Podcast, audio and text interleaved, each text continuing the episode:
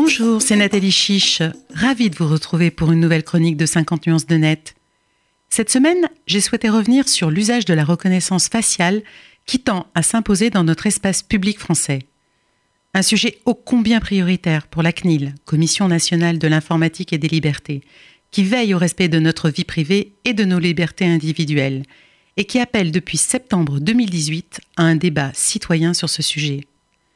Pour répondre à cette urgence, notre secrétaire d'État au numérique Cédrico a annoncé vouloir créer une instance de supervision et d'évaluation en coordination avec la CNIL, alors même que ce même gouvernement va déployer dans les prochaines semaines à l'ISEM un système de reconnaissance faciale pour smartphone qui permettra d'authentifier notre identité numérique pour accéder aux services publics.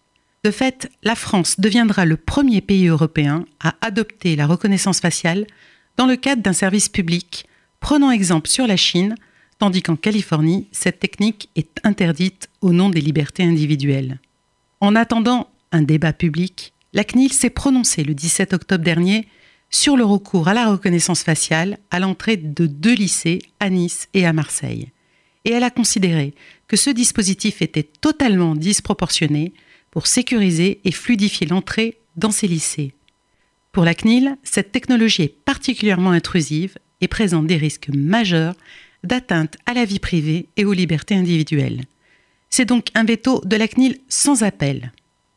Reste qu'au regard de l'existence de d'autres systèmes de reconnaissance faciale, comme le service PARAF de passage aux frontières des aéroports et futurs comme le prochain dispositif à l'ISEM, la CNIL a prévu qu'elle communiquera prochainement, de manière plus générale, sur les différents cas d'usage de la reconnaissance faciale.